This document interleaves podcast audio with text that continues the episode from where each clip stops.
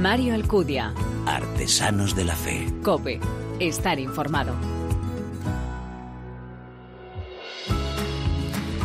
¿Qué tal? Muy buenas, bienvenido a esta duodécima entrega de Artesanos de la Fe en cope.es, nuestra segunda temporada, un espacio en el que te ofrecemos cada 15 días esa mirada diferente a la vida, siempre desde la fe, un espacio donde se da en la mano el testimonio, la lectura y la música, elementos esenciales en esa imagen de la iglesia joven a la que nos convoca el Papa, capaz de dar testimonio con el corazón, con la palabra y con las manos.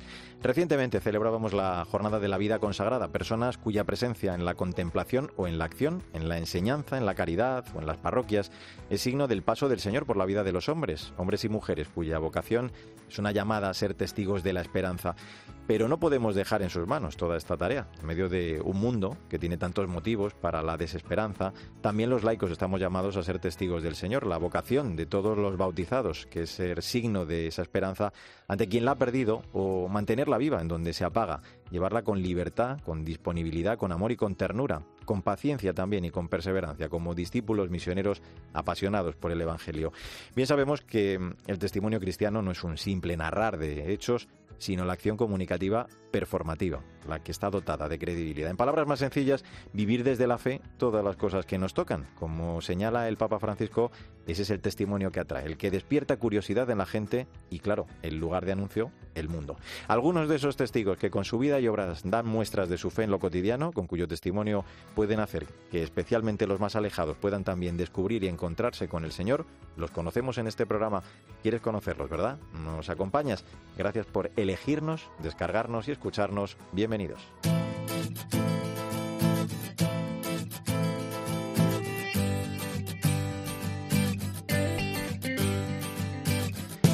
En el encuentro con los obispos brasileños, el Papa Francisco reflexionaba sobre el icono de Maús como clave de lectura, decía, del presente y del futuro. Es el misterio difícil de quien abandona la Iglesia, de aquellos que, después de haberse dejado seducir por otras propuestas y que la Iglesia ya no puede ofrecerles algo significativo e importante. Entonces, se encuentran solos por el camino con su propia desilusión.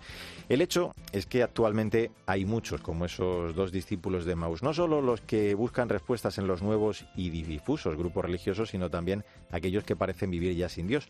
Por eso hace falta una iglesia que no tenga miedo a entrar en su noche. Necesitamos una iglesia capaz de entrar en esa conversación. Sandra Madrid, muy buenas. Hola Mario, sí, ante este panorama hace falta una iglesia capaz de acompañar, de ir más allá del mero escuchar, que se ponga en marcha con la gente.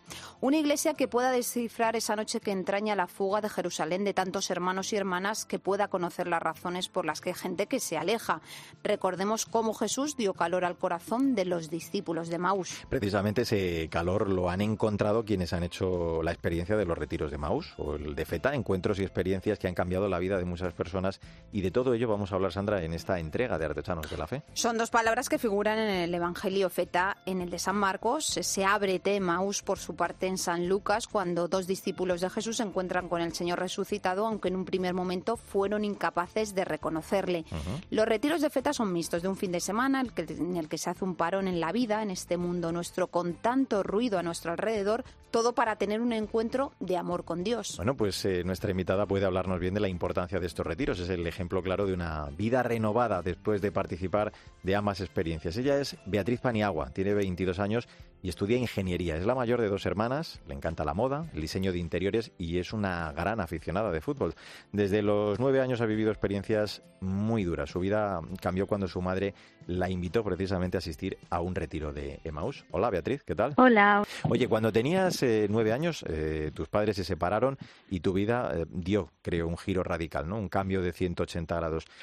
fueron años duros, me parece, porque claro, a pesar de, de, ser tan pequeña y como tu madre trabajaba, pues tuviste que hacerte, entre otras cosas, cargo de tu hermana, ¿no? Sí, así fue. Cuando yo era muy pequeña, pues eso, mis padres se separan y nada, mi padre entra en un en un tema un poco complicado de alcohol y ludopatía y entonces pues se olvidaba de nosotras para, recogernos del autobús y cosas así. Entonces al final pues con nueve añitos mi hermana iba conmigo al cole, mi madre trabajaba y no me quedó más remedio pues que, que hacerme cargo de ella muchas veces, la verdad. Has hablado de esa relación que tu padre tenía, tenía problemas con el alcohol, el juego, tu relación con él no era buena, luego todo cambió cuando le detectan un cáncer en el pie. ¿Cómo ha sido y cómo es tu relación con él? Pues a día de hoy es, es normal, digamos. O sea, tampoco puedo considerar que sea una relación como la que debería tener un padre con su hija, porque eso, pues le veo no mucho.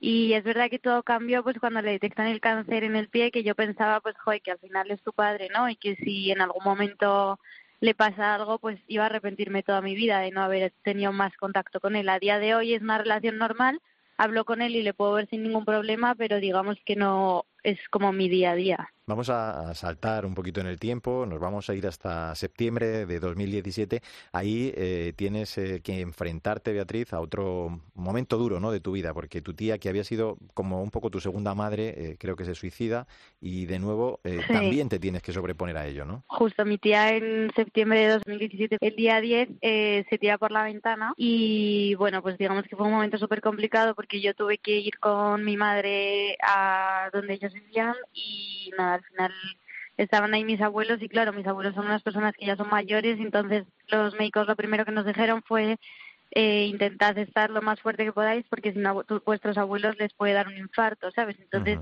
pues bueno, es una situación muy complicada, la verdad. Y ahí como que mi, mi vida cambió otra vez completamente. Decíamos que los retiros de Maus y de Feta cambian tu vida, una experiencia que haces un poco, podríamos decir, obligada, porque tu madre, convertida después de uno de estos retiros, os lleva a tu hermana y a ti, a uno de ellos, sabiendo que era el mejor regalo que os podía hacer. Efectivamente, aquello, a pesar de las reticencias iniciales, marcan un antes y un después en tu historia. Sí, mi madre, bueno, de hecho nos mandó, ella hizo Maus y entonces cuando salió el domingo estaba como que parecía una persona completamente diferente, no paraba de sonreír todo el rato, así. Entonces ella dijo que para para nuestra educación y lo que su misión en la vida con nosotras eran nuestros estudios y este era como lo único que ya le quedaba hacer, ¿no? Acercarnos a Jesús. Y al final entramos, pues eso, yo entré medio obligada por ella y es verdad que ahí dentro no se puede explicar lo que pasa, es que no, o sea, es una sensación súper rara, pero yo, bueno, por mis vivencias ahí puedo asegurar que he salido perdonando completamente a mi padre que ahora mismo a día de hoy es verdad que no tengo la relación que me gustaría, pero por lo menos no le tengo ese rencor que yo le tenía dentro y comprendiendo perfectamente pues que al final mi tía lo que hizo pues que ahora está con el Señor. Eh, de joven eras una persona creyente, pero claro, con todas las experiencias que viviste tan duras eh, a las que tuviste que enfrentarte, pues eh, te alejas un poquito de la iglesia, ¿no? No sé si llegas incluso a enfadarte, podríamos decir, con el Señor. ¿Cómo dirías a día de hoy, Beatriz, que, es tu relación con él? Mi relación con el Señor ahora mismo, o sea, digamos que es como mi confidente cada día. Yo todas las noches rezo y es verdad que siempre, pues yo me alejé de la iglesia y todo, de hecho dejé de ir a misa y me importaba nada. Y yo rezaba pues por decir, joder, a ver si va a asistir y se va a enfadar, ¿sabes?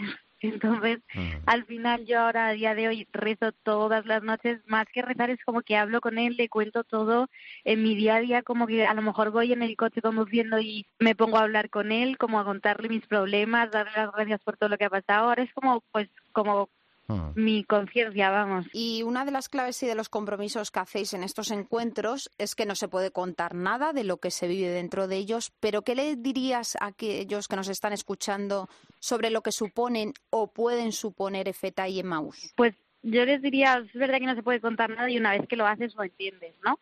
Pero yo les diría que al final es un regalo, o sea que si por lo más mínimo, o sea, duden o no de que exista Dios, creo que es algo que tiene que hacer todo el mundo, bueno, siempre que, claro, que quieran, pero creo que es algo que, o sea, yo lo recomiendo al 100% porque es una experiencia que no es nada mala, que es todo lo contrario, que es súper positiva y que al final, pues, eh, ahí dentro pasan cosas, porque pasan muchas cosas y sientes que hay un Dios que te quiere, o sea, que es que es increíble y que nunca te deja, o sea, es que seas creyente, ateo, todo lo que sea es que al final está ahí. Pues tal vez la Iglesia se ha mostrado a veces eh, débil, ¿no? O lejana de las necesidades, quizá también incapaz de responder a esas inquietudes eh, y cuando eso ocurre puede que la Iglesia, claro, corra el riesgo de convertirse en una reliquia casi, pero mm. por eso son tan importantes estos encuentros. EFETA y Emmaus, como lo han sido para Beatriz Paniagua, quien cuenta que, por cierto, a raíz de estas dos experiencias, pues eso, lo que contaba ahora ella, ¿no? Ha visto cómo el Señor es el que sostiene todo lo que tiene Beatriz. Muchísimas gracias por acompañarnos y por ofrecernos tu testimonio. Nos alegra mucho de ese cambio de vida, de verdad. Un abrazo fuerte, ¿eh? Adiós, gracias. No cabe o no debería caber en nuestra vida la, decepción. Estas dos experiencias de las que hemos hablado hoy, ¿no? Pues eh, demuestran la necesidad de pedirle al Señor que, que abra también nuestros oídos a su voz, ese feta, para que seamos también capaces de reconocerle en nuestra vida. Sandra Madrid, gracias y hasta el próximo programa. Como siempre, fue un placer. Nos vemos y escuchamos pronto. Mario Alcudia. Artesanos de la Fe. Cope. Estar informado.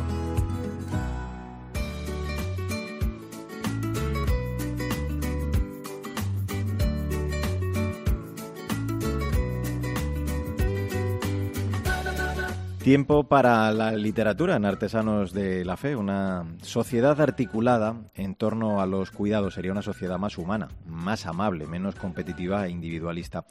Una sociedad que piensa ayudar a cada uno según su identidad y que reconoce la legítima rareza de cada quien no será una sociedad líquida, sino apoyada en nobles valores de personalización y de relación humanizadora, de sensibilidad ante las diferentes biografías con las que nos cruzamos en los caminos de la vida. Bueno, estas palabras forman parte del libro del que vamos a hablar en esta nueva entrega de nuestro programa. Cristina Rodríguez Luque, muy buenas.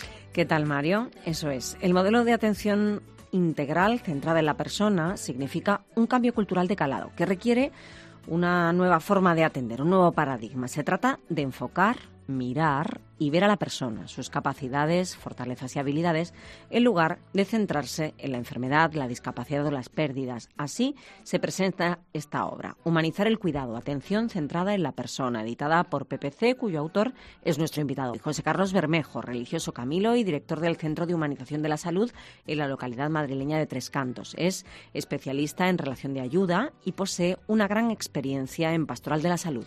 Bueno, pues venga, vamos a saludar ya a José Carlos Bermejo. José Carlos, gracias por atender la llamada de Artesanos de la Fe. ¿Cómo estás? Un saludo muy entrañable con ocasión de la publicación de este libro, Humanizar el Cuidado.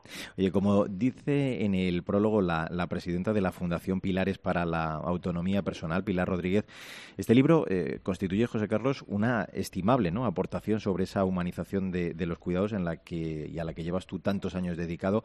Eh, de hecho, lo explicas muy bien eh, en el tercer capítulo, creo que es, el objetivo es caminar ¿no? hacia ese cuidado, esa atención holística centrada en la persona en todas sus dimensiones, desde el aspecto físico, el social, el emocional y, por supuesto, también, y sin olvidarlo, el espiritual y el religioso, ¿no? Así es. En estos últimos años mm, está sucediendo que en diferentes, tanto a nivel estatal como en diferentes autonomías, se están haciendo planes de humanización, particularmente en el mundo de la asistencia sanitaria y en el mundo de los servicios sociales hospitales, atención primaria, residencias de mayores, eh, en todos los espacios estamos conjugando este verbo, humanizar.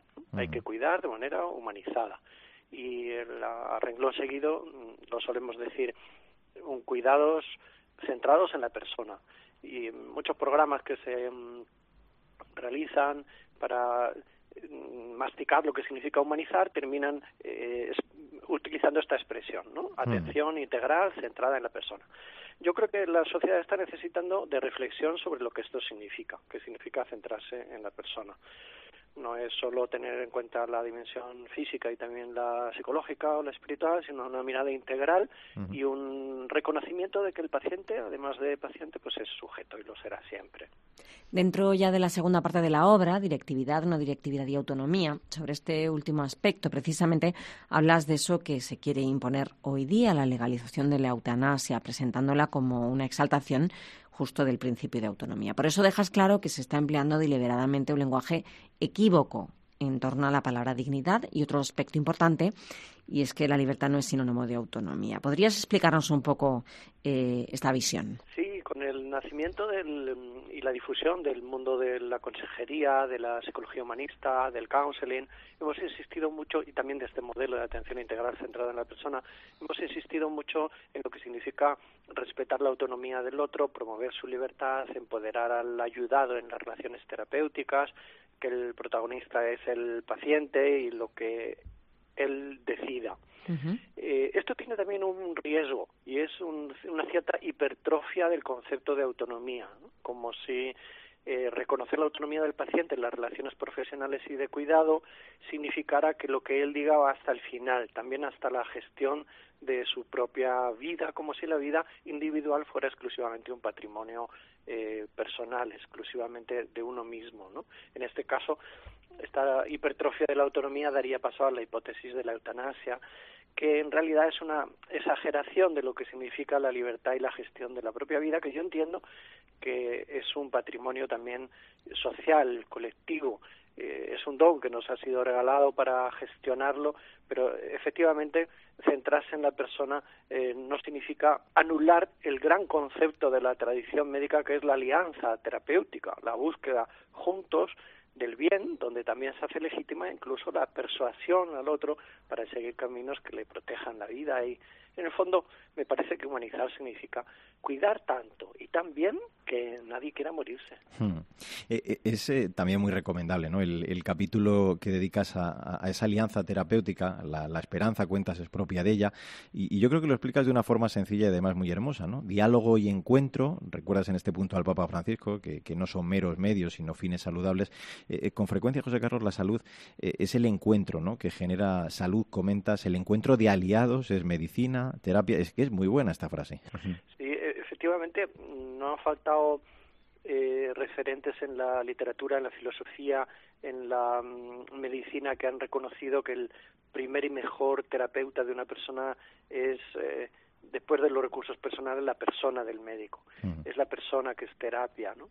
Y donde se hace donde el médico, los profesionales de la salud se convierten efectivamente en terapia para el otro, donde hay una verdadera relación de encuentro entre personas, es decir, no meramente el despliegue de unas informaciones frías entregadas, de un interrogatorio para hacer la anamnesis o de unas indicaciones para seguir un tratamiento, eh, porque sabemos que efectivamente no se va a seguir si no hay verdadero encuentro que genere una adherencia, una pasión por estar bien y un enganche a nivel afectivo eh, donde la persona se empeña junto con el profesional en buscar la salud, en prevenir la salud, porque ha nacido es el deseo y ese compromiso y esa, se ha reforzado esa responsabilidad ah. en el mismo encuentro terapéutico. Muy ligado a todo esto que estamos hablando está la empatía, la compasión, aunque reflejas también la posible cara oscura de este asunto, en los que pues piden que uno no sufra más y solicitan la eutanasia. Eh, por eso optas por vincularla a la ética y hablar de ella como un superpoder si se hace bueno De hecho, al final de la obra vas a hablar incluso de una necesaria alfabetización ética. Cuéntanos. Así que necesitamos alfabetización ética para, incluso para hablar. Está sucediendo que hay una confusión terminológica, los estudios que muestran cuánto la gente está a favor o en contra de la eutanasia muestran en primer lugar el desacuerdo terminológico más que el desacuerdo ético. Por eso necesitamos ponernos de acuerdo de, sobre las palabras, que es eutanasia, que es suicidio médicamente asistido, que es autonomía, que es dignidad, que es limitación del esfuerzo técnico, que es rechazo de, del consentimiento. Y cuando nos pongamos de acuerdo que hay diferentes propuestas terminológicas, eh, aquí hay consenso fundamentalmente, entonces tiene sentido que hagamos un debate y una argumentación libre en la que cada uno presenta sus razones en, en este sentido ético. La palabra empatía es imprescindible para las relaciones de cuidado humanizado. Se ha puesto un poco de moda y quizás también se ha inflacionado. Estamos hmm. asistiendo a una especie de cóctel de términos, una especie bosque conceptual que necesita ser eh, incluso criticada. Hay un libro que la critica, ¿no? Contra la empatía, eh, a favor de una compasión racional y sobre eso hablo también en el libro. Eh, se ha inflacionado y merece ser reconquistada en su aspecto cognitivo, afectivo y conductual, digamos, no, no como mera conexión que nos lleva a entrar en el otro y darle la razón, sino entrar en el otro para comprenderle y para buscar juntos de manera deliberada el bien en cada momento. Aunque sea brevemente, vamos a, tratar, para no pasar por alto, eh, el apartado titulado Cuidar centrados en la persona sin exagerar. Eh, esta última indicación muy importante también, José Carlos, porque eh, es verdad que se puede generar una codependencia, es decir, que el cuidador llegue a considerarse casi como indispensable ¿no? y sea incapaz de delegar esta tarea en otra persona. En este sentido, tú alertas también de esa dificultad de manejar el grado de implicación sabiendo mantener eso que dices, la distancia sana, ¿no? Mm, efectivamente. Eh, el libro tiene este, esta puntilla, ¿no? No es una mera mm. descripción de las categorías propias del modelo de atención eh, integral centrada en la persona, como son la autonomía, la libertad, el empoderamiento, la centrarse en la persona, sino que este libro es una especie también de crítica a usos un poco incorrectos de estas categorías. Por ejemplo, eh, sin exagerar, quiere decir que que no, no solo hay que promover la libertad y la responsabilidad del individuo en las relaciones de cuidado, eh, sino saber entrar y también saber separarse, porque no saber separarse lleva a que no nos, al, síndrome conocido profesional, síndrome del burnout, al quemarse, ¿no? Mm. implicarse en exceso y a no saber diferenciar entre lo que significa una expectativa de una necesidad, por ejemplo un deseo de un momento de una orientación de la vida ¿no? y esto pues exagerar la, las claves de la autonomía y de la libertad pueden hacernos perder la gran clave de la relación terapéutica y de cuidado con mm. su potencial humanizador que es la alianza, el, encontrarse para buscar juntos el objetivo salud, el objetivo recuperación. Cierras el libro, José Carlos, hablando de la autonomía relacional. Te refieres a la importancia de la escucha activa, el poder sanador de la palabra. Por eso reclamas creo yo, algo muy importante y es la oratoria en la salud. Humanizar pasa también por educar en utilizar correctamente la palabra. Como nos digan las cosas cuando no nos encontramos bien, pues la verdad es que afecta mucho. Yo mismo me reconozco un poco de vuelta de algunas cosas. Me he pasado años, eh, me he pasado años escribiendo y hablando y enseñando sobre la importancia de la escucha activa. Lo sigo haciendo pero me doy cuenta de cuánto importante e inevitable, por otro lado, es eh, utilizar bien la palabra en las relaciones de cuidado y profesionales, porque educando solo a la escucha, resulta que luego, como cada maestrillo tiene su librillo, pues los médicos, las enfermeras, los trabajadores sociales, los psicólogos, evidentemente terminan utilizando la palabra. ¿Cómo se enseña a usar la palabra? Antiguamente, a, años A, se, había asignaturas en estas profesiones bajo este nombre, retórica. No era el arte de usar bien la palabra para que fuera bonita, que también, sino el arte de usarla para conseguir el objetivo profesional, la alianza, la búsqueda del bien el centrarse realmente en la persona. Hoy la educación al uso correcto, adecuado, eh, persuasivo también de la palabra eh, está muy ausente. Por eso me parece que tenemos que reconquistar espacios de enseñanza al correcto uso de la palabra en las relaciones profesionales. Bueno, pues un libro que sin lugar a dudas es desde luego una estupenda aportación al modelo de atención integral centrado en la persona, algo como hemos ido comprobando tan necesario en estos tiempos. Vamos a recordar, Cristina, si te parece entonces el título.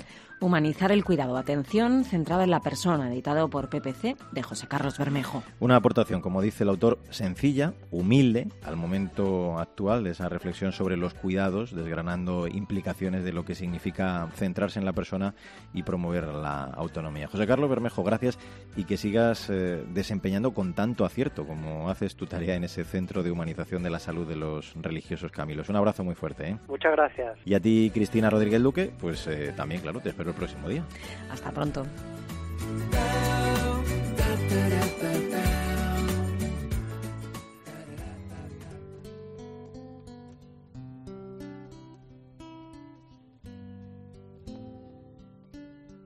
Mario Alcudia. Artesanos de la Fe. Cope. Estar informado. ¿Quién quiere resucitar a este mundo que se muere? ¿Quién cantará el aleluya de esa nueva luz que viene? ¿Quién cuando mire la tierra y las tragedias observe? Sentirá en su corazón el dolor de quien se muere. ¿Quién es capaz de salvar? Abrimos este último tramo musical de Artesanos de la Fe en cope.es y en esta ocasión nos vamos hasta Huelva, de donde es nuestra invitada Judith Morales, que junto a sus tres hermanos dan vida al grupo Borotes de Olivo, con nada más y nada menos que 27 producciones eh, discográficas. Esto que estamos escuchando es Aleluya en la Tierra, canción en la que reinterpretan el Aleluya y cantan a la luz de la esperanza. Muy buenas, María Chamorro. Hola, Mario. Más que un sueño y lo que es me sucede sin saberlo. Se me da con claridad y no alcanzo a comprenderlo.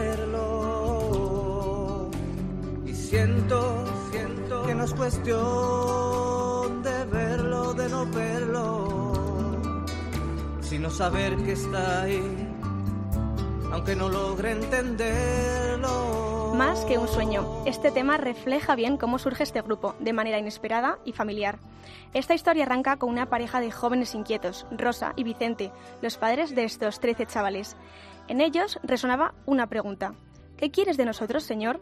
A la que respondieron con la formación de este grupo hace ya 49 años. Su primer concierto fue ofrecido para la ONG Sinfonía del Nuevo Mundo y desde la sencillez decidieron comenzar esta aventura musical para ser cauces que hagan cercano el mensaje de Dios y poder sembrar la semilla del Espíritu. Dicen que quieren vivir la libertad de la palabra en lo cotidiano y fijan como pilares fundamentales de su música la construcción de una comunidad santa que encuentre el placer en el servir y el gozo en la gratuidad. Sé que yo no soy mejor, espero ser yo algún día. En mi miseria yo espero que algo nazca de mi nada, aunque sé que nada soy. Alguien repite en mi mente que en mi miseria me ama con misericordia me quiere y ese alguien es mi Dios. Con este tema, Misericordiosos, que da nombre a su cuarta producción, vamos a saludar y dar ya la bienvenida a este Artesanos de la Fe a Judith Morales. Hola Judith, ¿cómo estás? Hola Mario, muy buena. Bueno, nos encanta charlar Contenta, contigo, ¿eh? Muchísimas de estar gracias. con vosotros. Oye, como nos comentaba María hace un momento, eh, Brotes de Olivo eh, es un proyecto familiar que en 2021 va a cumplir nada menos que 50 años con ese único anhelo, ¿no? El, el de llevar el mensaje del Evangelio a todo el mundo a través de los acordes, las letras de vuestras canciones. Eh, cuéntanos, recuérdanos, ¿cómo surge, eh, cómo se fragua precisamente ese anhelo y cómo le disteis así forma en familia a este proyecto de Dios? Bueno, pues como podéis imaginar, eh, si yo tengo 54 años, pues fueron, yo soy la cuarta de, de los tres hermanos y evidentemente hace 50 o casi 50 años fueron nuestros padres los que los que a tientas y así un poco a ciegas, no sé, pues mm, decidieron mm, eh, poner unos talentos que y una percepción de la realidad y el talento del canto, el, el talento de convertir lo que vivían en una canción, pues se pusieron así un poco, como digo, a, cie- a a, decir, bueno, cantamos y, Ujú. y ya veremos por dónde por dónde nos lleva ¿Por la dónde vida. sale, no? Se necesita una punta de lanza que hiera la materia de esta tierra. Que ame lo que enterraron los hombres y coloque en el lugar que debiera que por opción cante a la pobreza y a la cruz como árbol de la vida y que su vivir a los hombres. Esto que estamos escuchando es Punta de Lanza, canción incluida en el disco Pueblo de Dios, publicado en 1988. La historia de vuestro grupo no puede ser entendida sin ese trabajo, y es que, aparte de ser una de vuestras producciones, también da nombre a una comunidad en vuestra tierra, en Huelva, que tiene su génesis precisamente en este grupo. Explícanos mejor todo esto. Eh, bueno, pues eh, como desde el principio siempre se intentó hacer vida a la palabra o preguntarnos cómo podríamos eh, los cristianos intentar vivir eh, esa palabra que, que escuchamos a- con frecuencia, ¿no? Pues después de muchos intentos de encuentros mm, en sitios prestados, pues surge como la llamada a tener un lugar, un lugar donde eh, de continuo y sin pedir prestados y con, con, con la subsiguiente eh, mm, riesgos, ¿no? Pues decimos, mm, decidieron mis padres con grupos de matrimonios que apoyaban en todo esto, gente adulta, ¿no? Pues dijeron, vamos a, intentar vivir eh, todo este mensaje en un lugar que sea como una comunidad, ¿no? Eh, este, este lugar es pueblo de Dios. Si no tengo amor, no soy nada, nada soy si no tengo amor.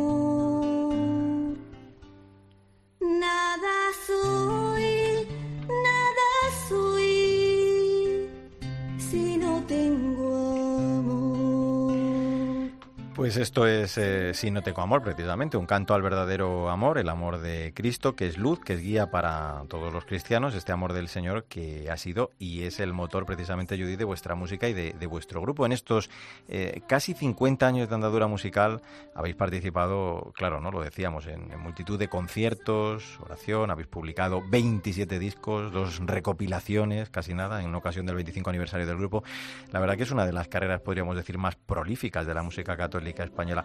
Pero dinos, después de tantas canciones, de tantos encuentros, ¿cómo seguís manteniendo eh, la llama viva y cómo encontráis precisamente inspiración eh, para guiar esos momentos de, oración? Pues mira, eh, nosotros siempre hemos sentido que, que todo esto que mm, poníamos en canción, los primeros a los que se dirigía todo ese mensaje es a nosotros mismos. ¿Por qué? Pues porque mm, somos como, nos sentimos como instrumentos eh, utilizados por, por, por ese eh, Dios Padre que, que, que intenta utilizarnos eh, también mm, a nosotros mismos para hacerse eh, inteligible ¿no? En, en el tiempo en que vivimos. ¿no? Entonces es como el decir, pues ahora yo te escojo, Dios nos dice, ahora yo te escojo a ti y hazme, hazme eh, que los demás me puedan entender con el mensaje o como tú lo como tú lo escuchas, como tú lo entiendes, ¿no? Y en ese compromiso pues estamos, ¿no? A veces más hermanos, otras veces menos, pero que siempre hemos pensado que lo importante es el mensaje y, el- y no tanto el mensajero o el número de mensajeros que, que haya, ¿no? En mi debilidad me haces fuerte. En mi debilidad me haces fuerte.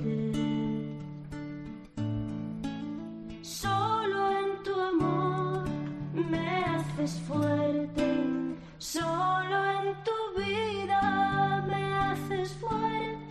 En mi debilidad, que estamos escuchando, es otro canto al amor de Cristo que se hace en nuestras debilidades. Y es que Dios no busca corazones perfectos, sino dispuestos. De todos estos discos y trabajos de los que nos hablas, no sé si tendrás alguno preferido, uno que sea más especial para ti. Mm, precisamente el, eh, en donde aparece mi debilidad, el cómo te podré pagar, es uno de los de los de los CDs, ¿no? Donde empezamos a, a- poner canciones de, de muchos de nosotros, no solo de nuestro padre, que era el que siempre componía en los principios, ¿no? Entonces es como mm, una una actualización de ese mensaje que Dios nos había dado, pero ya cada uno con, con nuestro estilo, con nuestro matiz, con nuestros timbres ¿no? Eh, personales.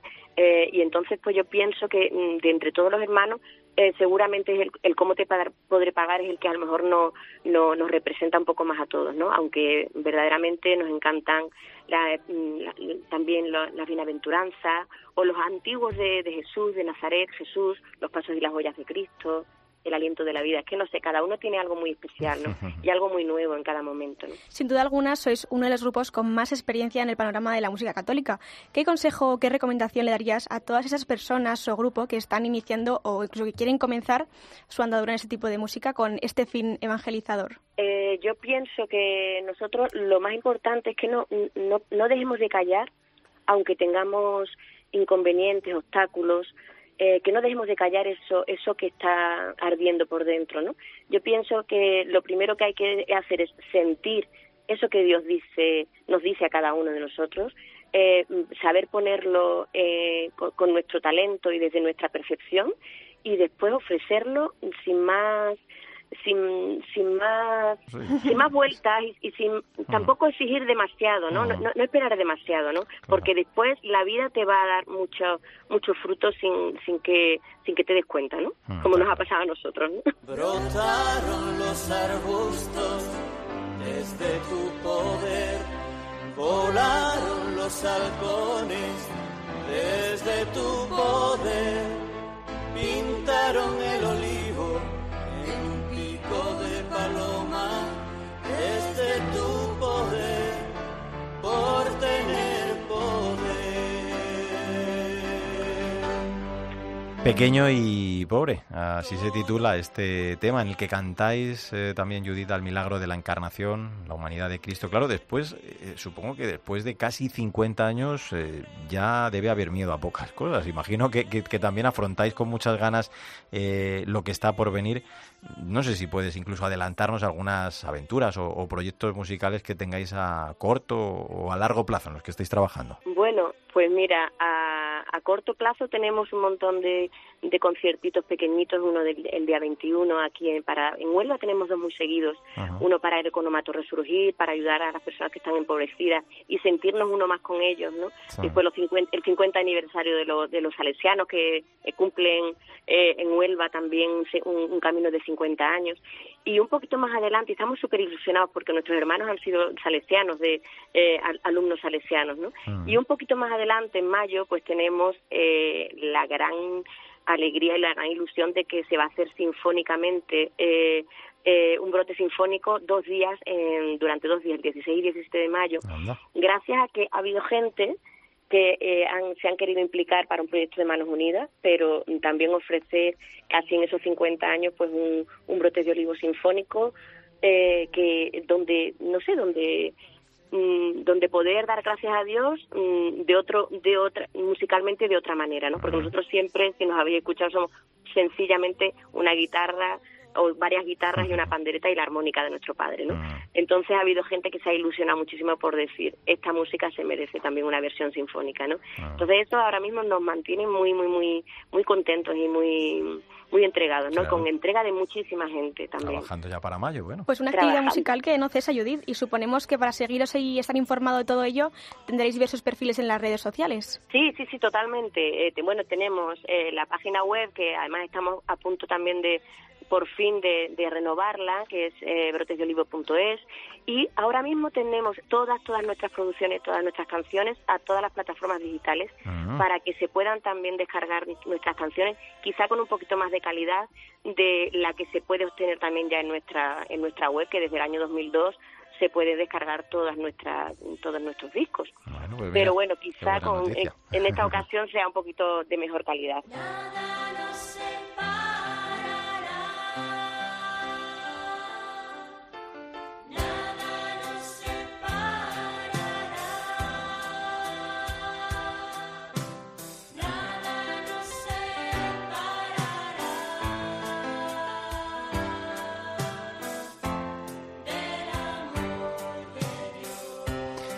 Con esta canción que no solo podríamos tararear, sino cantar casi todos, eh, en la que afirmáis que nada ni nadie podrá separarnos del amor de Cristo, nos vamos a ir marchando. Eh, le agradecemos muchísimo a Judith Morales, a la componente del grupo Brotes de Olivo, el que nos haya acompañado. La verdad que ha sido un verdadero placer conocer vuestra historia, que es también, como decimos, la de vuestra familia en este Artesanos de la Fe.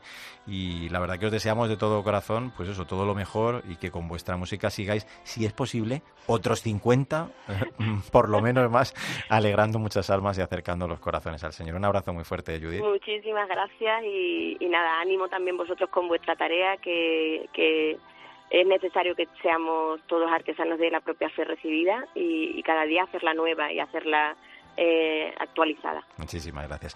Y a ti también, claro que sí, María Chamorro. Muchísimas gracias por acercarnos a un nuevo grupo, una nueva historia y aventura musical en este Artesanos de la Fe. Hasta, la próxima, Mario.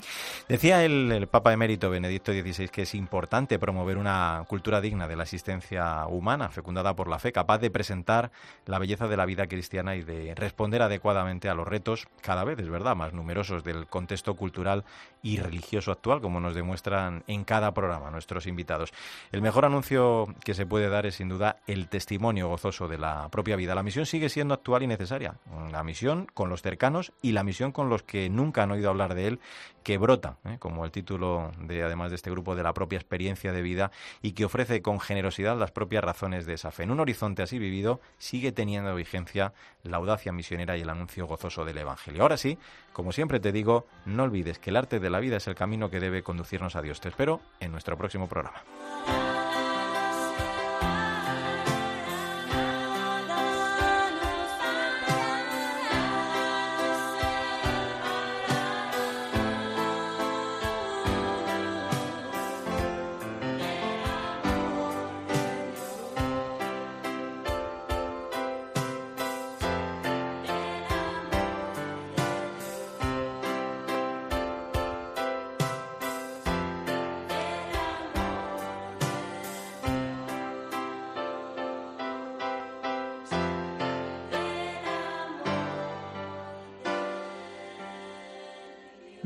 Alcudia. Artesanos de la Fe. Cope.